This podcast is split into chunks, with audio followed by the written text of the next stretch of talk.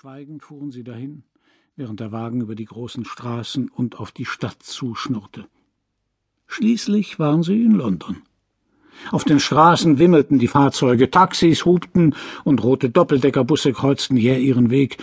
Sie sahen, wie der Himmel hinter den Häusern verschwand. Es war eine sternlose Nacht. Die Stadt war nichts als eine riesige Baustelle. Wohnungsblöcke sprossen wie seltsame Betonpflanzen aus dem Boden, und im West End ragten überall riesige Kräne empor. Vergeblich versuchten sie, die Mall entlang zu fahren, denn sie war bereits für die Krönung abgesperrt worden. Alle Straßen waren mit Tausenden von Fähnchen geschmückt, die aus den Fenstern hingen, und jede Dekoration in den eleganten Schaufenstern von Harrods und Fortnums feierte das große Ereignis. Sie warteten vor den Ampeln auf der Piccadilly, um schließlich das Ritz zu erreichen.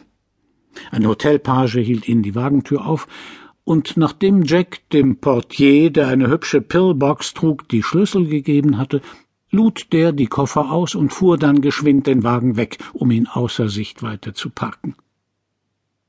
Sarah, vom Glanz und der Dekadenz des Hotels erregt, brachte ein Lächeln zustande. Also, das ist schon was ganz Besonderes, Bräutgeber.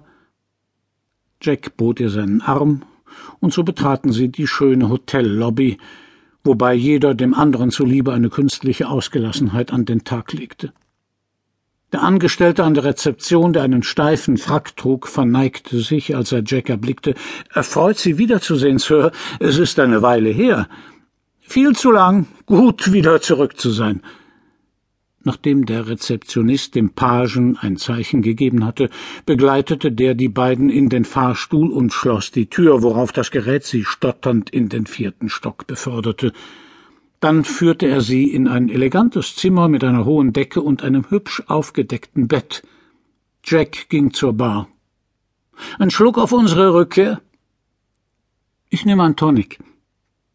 Er gab ihr ein Glas, aus dem sie nicht trank, sondern das sie sich an die erhitzten Wangen und die Stirn hielt. Mit einem Mal registrierte sie die Falten um Jacks Augen, den Schatten grauer Bartstoppeln an seinem Kinn und sein zotteliges weißes Haar. Als er die Brille abnahm, um sie mit seinem Schlips zu säubern, sah sie, dass seine Augen rot und von Äderchen durchzogen waren. Seltsam.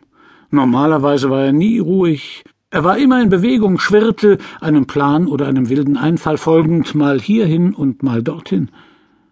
Jetzt aber saß er regungslos wie ein Reiher da, der einen Goldfisch im Teich ausspäht, und hielt seinen Whisky im Schoß umklammert.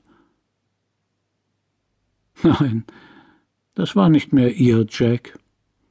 Ihr Jack schwappte vor Chaos und Enthusiasmus über, und plötzlich spürte sie ganz deutlich, dass England nun da er seine Liste ad acta gelegt hatte, niemals ihre Heimat werden könnte. Sie würden im Exil leben und im Exil sterben.